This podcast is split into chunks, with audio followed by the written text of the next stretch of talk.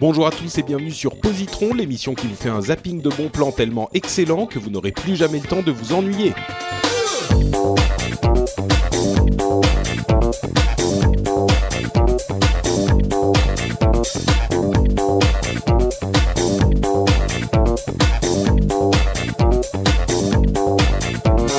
Bonjour à tous et bienvenue dans ce deuxième épisode de la session numéro... Oula, alors je sais même pas, ça fait quoi? Ça fait presque trois ans qu'on fait Positron, deux ans et demi. Euh, ah non, presque trois ans. Le, le premier, c'était le 27 juin 2013. Oh la vache Et, et c'était avec Jérôme d'ailleurs. Ça nous rajeunit pas. Bah non, clairement. Euh, je suis Patrick Béja et la voix que vous venez d'entendre est celle de Jérôme Kainborg. Et l'autre voix que vous n'avez pas entendue, c'est celle de Timothée. Comment ça va, Timo? Très bien, très bien. bon, deuxième session euh, de cette euh, deuxième épisode de cette session de Positron. Vous le savez, dans Positron, on vous recommande trois trucs cool en 20 minutes. Et encore une fois aujourd'hui, on a des trucs vraiment cool. Donc, euh, ne perdons pas de temps. Lançons-nous. Jérôme. Voilà. tu vois, t'es tombé, mais de loin. Ouais, ouais, ouais, c'était un petit peu plus diffus. Euh, et vous savez quoi? Je pense qu'on a été un petit peu trop sage, un petit peu trop gentil euh, pour ces dans ces derniers épisodes. Donc, euh, je vais ramener un petit peu de de de, rébellion dans dans cet épisode de Positron avec une recommandation musicale que vous allez euh, pouvoir découvrir tout de suite comme ça. Vous entendez, c'est bon? Ouais.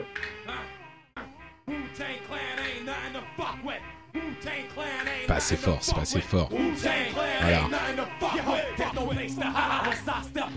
Et alors les connaisseurs ont reconnu.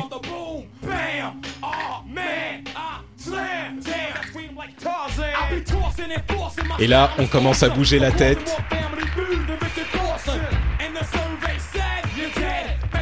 Est-ce que je peux décrire ce que je vois, Patrick Parce que je vois Patrick danser sur son rap avec des cartons Picard derrière lui en plein déménagement? Ça a quelque chose d'absolument surnaturel. C'est une image que je ne pourrais jamais effacer de ma mémoire, je pense. Très bien. Eh ben écoute, euh, du coup, je vais couper la caméra. Euh, donc, les experts l'auront reconnu. C'est euh, un extrait de Wu Tang Clan Ain't Nothing to Fuck With. Euh, qui est l'un des titres phares de l'album Enter the Wu-Tang du groupe The Wu-Tang, euh, pardon, Wu-Tang Clan, euh, qui est un groupe de rap de la côte est du début des années 90, groupe absolument légendaire que euh, j'écoutais dans mes jeunes années quand j'avais encore à peine 20-25 ans, euh, et qui est resté l'une des, l'un des souvenirs euh, de cette époque du gangster rap euh, où, où il y avait en fait euh, une sorte de rivalité entre la côte est et la côte ouest. Euh, on avait du côté de la côte ouest des gens comme euh, NWA, euh, Cypress Hill, etc. De la côte est, c'était surtout euh, Wu-Tang. Et il y a quand même, euh, alors le rap a beaucoup évolué depuis, et je suis généralement pas du genre à me dire, euh, ouais bon, euh, voilà, c'était mieux avant, aujourd'hui c'est n'importe quoi. J'aime beaucoup euh, le rap d'aujourd'hui, j'aime différents styles de musique, comme vous le saurez si j'ai, euh, si vous avez écouté Positron, mais euh, c'est pas du tout euh, une, une euh, comment dire une condamnation du rap d'aujourd'hui, au contraire, mais euh, c'est vrai que peut-être parce que je l'écoutais à l'époque, mais je crois pas, il y a une vraie qualité et une vraie spécificité au groupe euh, Wu-Tang et, à cette époque. Vous l'avez entendu, il y a des beaucoup d'extraits de films d'arts martiaux en fait doublés en anglais euh, aux, États-Unis, qui sont très très mal doublés et qui ont euh, qui créent une vraie mythologie de ce groupe Wu-Tang. Euh, on peut écouter un autre euh, un autre extrait par exemple si je fais ça, voilà Wu Tang sword style. If what you say is true, the Shaolin and the Wu Tang could be dangerous. Donc il y a le il y a ces, ces extraits, donc ces, ces samples de, euh, de, de ces films, et puis après il y a un, un style musical qui est quand même, attendez, je vais baisser un peu, un style musical qui est très euh, reconnaissable, euh, avec des sons très spécifiques. Attendez, je vais, je vais passer un petit peu plus en avant. Dans le... Ah bah, on revient au, au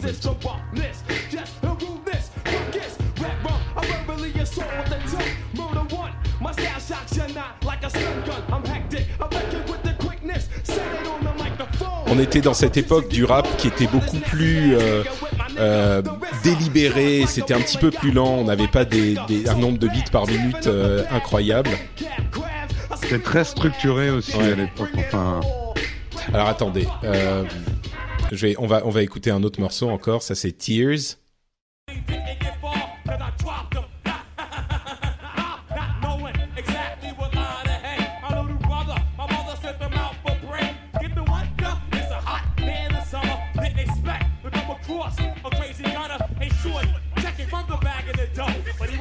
J'ai envie de me mettre à chanter là. Je vais vous épargner ça.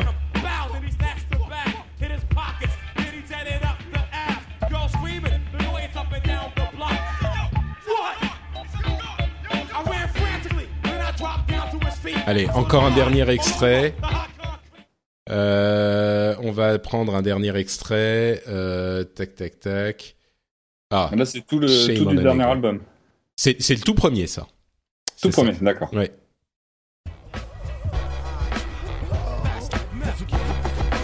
Ça aussi, le son est très spécifique et on le reconnaît tout de suite avec ses, Ça ressemble pas mal quand même à, à De La Soul de la même époque, avec euh, un côté beaucoup plus badass dans les paroles. C'est ça. Mais la rythmique, c'était très De La Soul aussi. c'est un petit peu ça, c'est De La Soul badass en fait. Ouais. Ah, moi, mes références sont un peu différentes. Attends, excuse-moi, une seconde, je vais couper le son. Hop.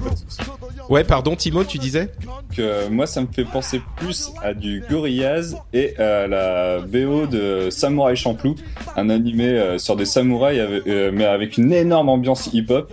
Et euh, là, les, les, passages que, que tu mets, ça me fait tellement penser à certains épisodes que c'est assez, assez drôle comment ça a dû, enfin, que Wu-Tang ça a dû influencer cet animé parce que c'est, il y a des trucs, c'est limite du, du copier-coller quoi. Ah oui, c'est intéressant. J'ai jamais regardé Samurai Champloo, mais c'est sûr que Wu-Tang, comme je disais, Wu-Tang côte est, NWA côte ouest, et c'est la la fondation du rap moderne quoi. Ils ont ils ont complètement défini euh, les les 15 années à venir qui n'ont changé. Bon, je suis pas un, un historien du rap, mais euh, je pense que le l'explosion suivante euh, dans le rap, ça a été euh, Eminem euh, et, et son son rap de blanc quoi. Mais sans m'y connaître non plus, il y a des groupes actuels qui reprennent ce style-là, mais en disant que c'est de l'old old school justement. Enfin, ah, il y, a, y, a, un retour à. Ça fait toujours mal quand t'entends que les trucs que t'as entendus quand t'étais jeune sont old school bah, c'est sûr que là, euh, on a eu, bah, c'est des classiques quoi, c'est ça. et, euh, et on a des gens effectivement, enfin il y a, y a plein de gens qui ont fait évoluer le rap après. Il y a, je parlais de Eminem, mais il y a, euh, enfin euh, Missy Elliott avec, ah merde son producteur. Oh là là, quelle honte. Je suis pas très bon moi en nom. Timbaland, voilà, Timbaland. Enfin, il y a Buster Rhymes qui a beaucoup accéléré. On parlait de rythme, qui a beaucoup accéléré le rap. Enfin, il y a plein de choses qui se sont passées, mais vraiment, euh, Wu Tang a, a, a, établi avec euh, les leurs euh, leurs collègues de l'époque, euh, c'est cette base qui a sur lesquelles d'autres ont construit. Donc c'est pas étonnant qu'on retrouve les influences effectivement ailleurs. Donc euh, voilà, Enter the Wu-Tang, c'est un, album absolument fondateur qui est peut-être un petit peu plus difficile à écouter aujourd'hui parce qu'il est peut-être un peu trop simple, je sais pas. Mais je serais curieux si vous êtes amateur de rap. Enfin, à vrai dire, si vous êtes vraiment amateur de rap, vous avez forcément écouté Wu-Tang. Mais peut-être, si c'est pas le cas, écoutez deux, trois, quatre fois et dites-moi ce que vous en pensez parce que je serais curieux de savoir ce que ça donne pour quelqu'un qui, qui n'a pas grandi avec quoi. Donc euh, voilà, c'est Enter the Wu-Tang du groupe The Wu-Tang Clan et c'est un album que je recommande plutôt aux fans. Euh, Jérôme, de quoi nous parles-tu? Eh bien, je vais vous parler de Versailles. Si Versailles m'était compté, non, pas du tout. On n'est pas dans les vieux documentaires français un peu poussiéreux sur Versailles. Là, c'est le Versailles 2015, série franco-canadienne. Et alors, premier choc quand vous allez regarder le premier épisode de Versailles, la série est en anglais.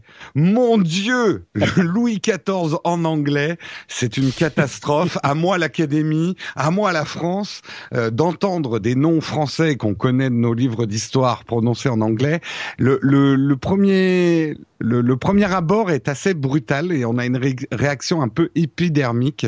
Euh, euh, c'est un peu notre histoire qui nous est piquée pillé par par ces anglo-saxons et moi, je dois confesser avec un certain énervement, euh, qui est que aujourd'hui notre histoire est mieux racontée par les Anglais que par nous-mêmes. C'est-à-dire que nous, on a quand même un, creuset d'histoire, ne serait-ce que Versailles immense, et on n'arrive pas à faire une série correcte sur notre histoire.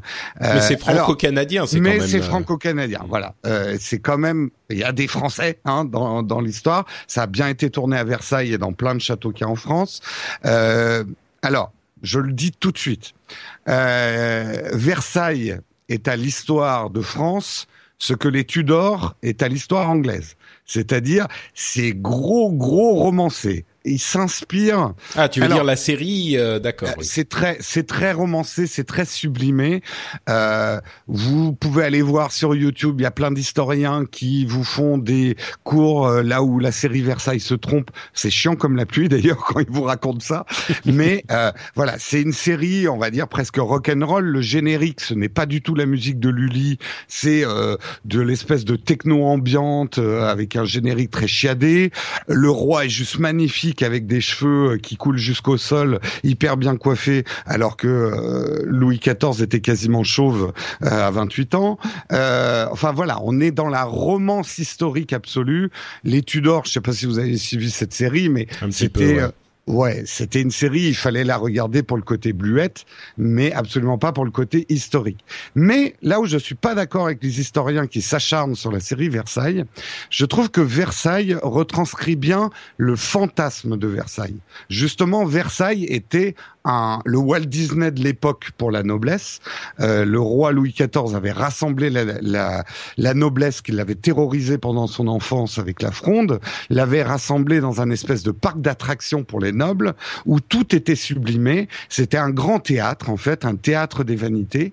Et finalement, cette série retranscrit bien une vraie réalité de l'ambiance Versailles, où tout est sublimé, tout est censé être beau, mais derrière le phare et derrière les perruques et derrière la poudre se cachaient des odeurs de moisie, du sang, des complots, des meurtres.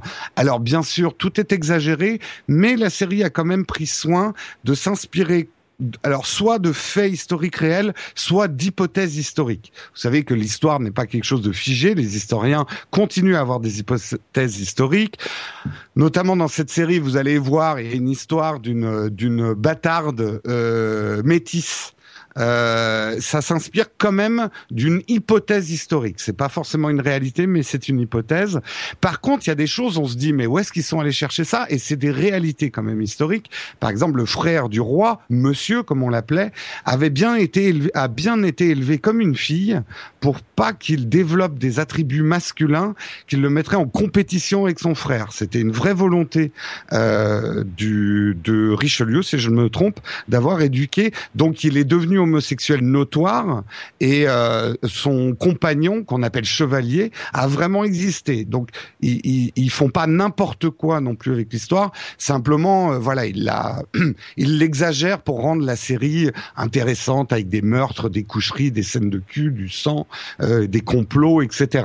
Donc donc donc on apprend que Jérôme estime que l'éducation rend homosexuel. Très bien, non, merci. l'éducation, non, non, tu n'as pas écouté ce que j'ai dit. Mais Il a été élevé comme une fille. Ah oui, non, tu veux. Oui, parce que voilà. Ben, en tout cas, ça, ça, on va dire, ça a contribué. On sait que Monsieur, Monsieur, comme on l'appelait, euh, venait au bal habillé en femme. Oui. Euh, puisqu'on l'avait euh, habillé comme une fille toute son enfance. Je, bon, continue, je voulais pas. Ne rentrons pas dans le débat entre les gènes et euh, et l'environnement. Oui, surtout qu'il n'y a pas vraiment de débat. Il n'y a pas vraiment de débat. Bref. Euh, la série est vraiment, moi, je, euh, au début, j'ai vraiment eu des réactions épidermiques parce que Versailles, d'un point de vue historique, est un moment de l'histoire qui me fascine. Pour moi, le comportement des Français envers notre président euh, tient plus de, de, Versailles que de Napoléon. On a encore un côté très royaliste et très euh, pouvoir absolu par rapport à notre président. Et Versailles et le roi Soleil, le pouvoir absolu qui a été instauré à cette époque-là, prend racine dans des, des vrais problèmes historiques de l'époque et politiques de l'époque. Le roi avait une position très faible euh, et Louis XIV a beaucoup souffert dans son enfance du trop plein de pouvoir des nobles euh, sur sur la France par rapport au roi et Versailles n'était pas qu'une euh, qu'un qu'un délire de roi. Il y avait une vraie fonction politique à Versailles. C'était de maintenir et, c'est bien retranscrit, je trouve, dans la série, de maintenir par un rituel la noblesse finalement sous un couvercle et de, de prendre le contrôle sur la France. Euh, après, au niveau, euh, bon, il y a beaucoup d'historiens qui vont dire euh, les robes étaient pas exactement comme ça, euh, les perruques étaient beaucoup plus crades, c'est beaucoup trop esthétisant. Oui, ça, la, la, la, série a beaucoup sacrifié pour avoir du succès et plaire au plus grand nombre. C'est une en même temps, de divertissement, quoi. Voilà.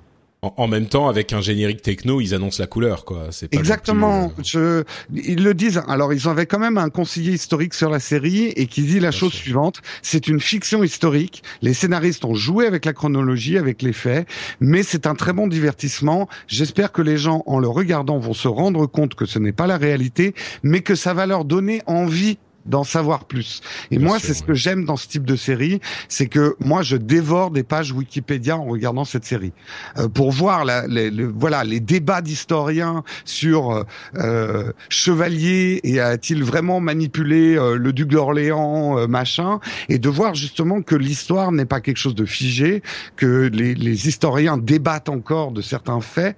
Et, et voilà, c'est pour moi la fonction de ce type de série, c'est pas de vous endormir avec une histoire de Versailles poussée poussiéreuse avec du Lully, mais de vous donner envie d'en savoir plus sur cette période complètement fascinante euh, de, de l'histoire de France.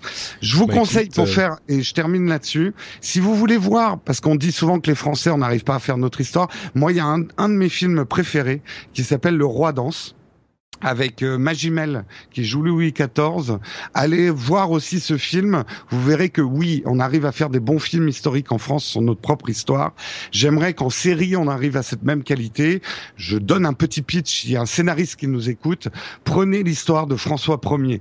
On ferait une série géniale sur François Ier. Franchement, c'est une histoire aussi complètement fascinante, aussi fascinante que l'histoire de Louis XIV et de Versailles.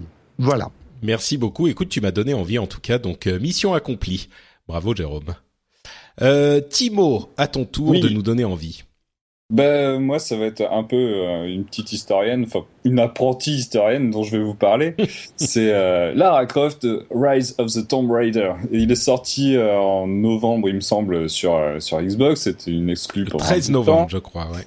Et je n'ai pas d'Xbox One, donc j'étais vénère parce que j'ai adoré le premier. Et ça y est, là, depuis le début de la semaine, il est dispo. Euh, il, Alors au moment où on enregistre, donc ça fait ah un bon moment. Au moment où on enregistre, début février, je l'ai, je l'ai enfin sur PC et euh, et je l'attendais ce jeu depuis, euh, mais depuis ben depuis la, la, fin du premier parce que c'est euh, c'était vraiment un énorme coup de cœur à cette époque-là.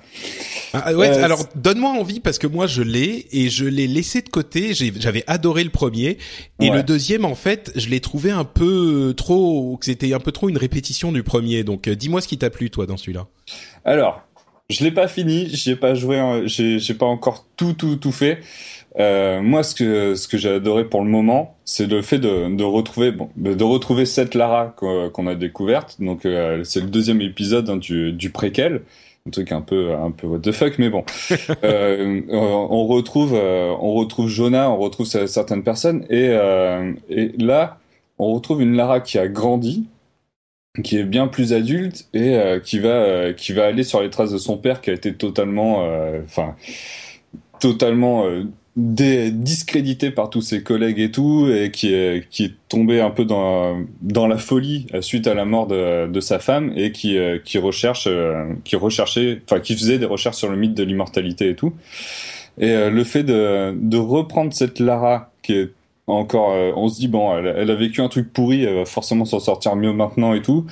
là, on la retrouve elle en mode euh, bon bah ok euh, j'ai vécu une histoire de merde et là ben j'ai encore un autre truc de merde à gérer qui est totalement différent c'est faut que je faut que je redonne une, crédibilité à mon nom et euh, on va donc on va la suivre un peu partout là. Au début elle est en train de d'escalader des montagnes pour pour rechercher la, la, cité perdue de Kitej etc etc et moi ce que ce que j'ai adoré bon j'ai jamais joué à Uncharted ou The Last of Us, mais c'est un peu le même type de jeu. Et euh, donc moi, mon seul référentiel là-dedans, c'était le premier Tomb Raider, donc le, enfin le le Tomb Raider, le, le, premier du, du préquel. Du reboot, donc celui d'il y a trois ans, quoi. Du, du reboot, exactement. C'était donc j'avais, j'ai pas fait d'autres jeux comme ça entre temps. Et euh, le fait de retrouver tout le système du, du, du, feu de camp, du piolet, etc., le, tout, euh, tout ce truc-là avec des petits mouvements en plus par-ci par-là, ça m'a de suite replongé dedans et, euh, et toutes les phases. Enfin, il y a une espèce de, de truc assez assez surprenant avec ce jeu, c'est que t'as le côté euh, t'as le côté survival donc il faut que je survive dans un milieu super hostile avec en plus de ça un petit mélange de soif de connaissance et, euh, et tu vas passer tu vas tu vas découvrir des petits tombeaux des trucs du genre avec plein de, de petites anecdotes euh, historiques vrai ou pas, c'est ça je sais pas trop encore, mais ils arrivent à construire une petite mythologie à, eux-mêmes. Et euh, après, tu vas passer par des phases de, de stress ultime. Donc t'étais dans ton tombeau tranquille, tu fais deux trois trucs et t'as as genre un ours qui te court après. Et là t'es en mode euh, flippance ultime, tu cours, tu cours, tu cours, tu cours avec quelques QTE euh, tranquilles comme il faut. Euh, c'est c'est peut-être un bon original par rapport au premier, euh, où euh, le peu que j'y ai joué, j'ai pas euh, retrouvé de trucs super original à ce niveau-là, mais c'est vraiment le fait de, de retrouver euh, cette Lara Croft que je trouve, euh, je trouve vraiment exceptionnel, de reprendre, de construire, de continuer ce, sa mythologie à elle, de, de voir où est-ce que ça va l'amener et tout, un peu comme si je prenais un autre jeu, un autre jeu Arkham de pour, pour la, la, saga Batman quoi. En gros, c'est c'est un peu hmm. ce truc-là qui qui moi m'a euh, me botte bien à chaque fois quoi. Bah écoute, c'est vrai que que Tomb Raider euh, c'est marrant parce que tu évoquais euh, Uncharted et Uncharted a été complètement inspiré des premiers Tomb Raider et maintenant ce reboot de Tomb Raider s'inspire complètement d'Uncharted donc la boucle est bouclée. Mais euh, ouais, Ouais, peut-être que je lui ai pas donné une sa, sa vraie chance parce que c'était la fin de l'année dernière et il y avait trop de trucs qui se passaient en même temps. Peut-être qu'il faudrait que j'y retourne euh, quand même sur ce Tomb Raider. J'avais tellement aimé le premier, et là c'est un petit peu plus de la même chose, mais euh, je sais pas. Je vais, je vais, encore lui redonner sa chance quand même parce que le, le, le personnage de Lara en plus est vraiment cool, et c'est vrai que il y a, y a, un excellent équilibre, t'as raison, entre les moments euh, un petit peu plus calmes d'exploration des, des, des, tombeaux et puis les moments où euh, tu dois faire du combat et puis les moments de stealth et comment dire? Sur la comparaison avec Arkham j'ai trouvé que chaque épisode d'Arkham à part Origins mais apportait des trucs vraiment en plus au gameplay. Et là je trouve que c'est ce qui manque un petit peu à Tomb Raider. Là bah ouais je suis pas je suis pas allé encore assez loin pour savoir s'il y a vraiment des nouveaux hmm. trucs au niveau du gameplay. Mais euh, mais bon ça, ça, a été compensé par le, le, fait que le jeu est quand même sacrément beau. Ouais euh, c'est vrai. moi ma claque de l'année dernière au niveau visuel c'était euh, c'était Witcher 3 Là, on n'est pas encore au niveau de Witcher 3, mais c'est c'est hyper euh, hyper fouillé que les, quand t'es dans un dans une grotte de glace mais avec euh, tout euh, tout le vent toute la neige qui vole autour de toi et tout c'est c'est limite magique quoi. Tu te dis ouais j'ai j'ai froid avec elle quoi c'est c'est assez c'est assez cool. Donc c'est vrai, que ils ont peut-être plus compensé sur le, le côté graphisme et, et, sans doute au niveau de l'histoire que euh, sur le, le, nouveau type de gameplay parce que pour le moment j'ai pas vu de nouveaux trucs. Je crois qu'il y a peut-être le, le, double saut qui est nouveau. Ouais mais c'est tout dès le début mais euh, mm. mais voilà c'est c'est vrai que niveau nouveauté enfin nouveauté gameplay c'est peut-être un, peu léger. Mm. c'est peut-être un peu léger Bon, donc c'est à recommander plutôt pour les fans, tu dirais, pour les fans de ah ce ouais, Moi, c'est clairement ça. Pour euh, pour les, les, mm. fans du genre, à la limite, je pense qu'il faut quand même avoir fait le premier pour, euh, pour accrocher. Mais, euh, mais bon, si vous commencez par celui-là, peut-être que ça vous donnera envie de faire le, le premier. Ouais. Mais, euh, ouais, c'est, je, je conseille pour, pour les fans du genre. Ok. D'accord, très bien. Eh bien, écoute, merci beaucoup Timo. Et du coup, puisque c'était la dernière recommandation de l'épisode, euh, pourquoi n'enchaînes-tu pas avec les endroits où on peut te retrouver sur Internet, par exemple? Ben soyons fous. Donc on peut me retrouver dans Geeking. Euh, on tourne en live tous les tous les vendredis soirs sur Twitch. Donc GL underscore Geeking. Euh, vous pouvez me retrouver sur cette même plateforme le jeudi midi de 13h à 14h pour Geeking Inc. Donc une émission où, euh, où j'apprends à dessiner avec vous. Donc j'ai deux trois petits, euh, je prends des tutos d'artistes par-ci par-là et puis euh, on fait, euh, on, on, attaque tout ça histoire de progresser, de, de créer une armée de dessinateurs de fous en France. et, et ensuite on peut me retrouver dans Too Many Books, donc un podcast, une chaîne YouTube plutôt orientée comics, littérature en règle générale que je présente avec Audrey. Magnifique et sur Twitter at Abrutim, exactement. Jérôme. Eh bien, moi, vous pouvez me retrouver sur la chaîne YouTube Nowtech TV, donc où on fait des tests tech et des dossiers sur la tech. Et vous pouvez me retrouver également tous les matins à 8 heures pour notre matinal tech, notre revue de presse de la tech dans la joie et la bonne humeur avec une super chatroom. Ça se passe sur Periscope. Il y a un replay aussi sur YouTube hein, si vous vous levez pas à 8 heures, donc vous inquiétez pas. Et euh, tous les matins, voilà, on fait le, on fait un petit peu une revue de presse de la technologie, tout ce qui s'est passé d'intéressant pendant la nuit et pendant la journée précédente euh, dans le petit monde de la tech. Magnifique, merci Jérôme. Pour ma part, c'est at NotePatrick sur Twitter et at NotePatrick, enfin NotePatrick sur Facebook. Et vous pouvez aussi retrouver l'émission avec ses notes et d'autres émissions sur FrenchSpin.fr. Vous y découvrirez tout plein de choses super sympas. C'est garanti sur facture. Et comme il n'y a pas de facture, euh, bah, c'est garanti tout court. On vous remercie de nous avoir écoutés et on vous donne rendez-vous dans deux semaines pour un nouvel épisode de Positron. Ciao à tous. Salut tout le monde.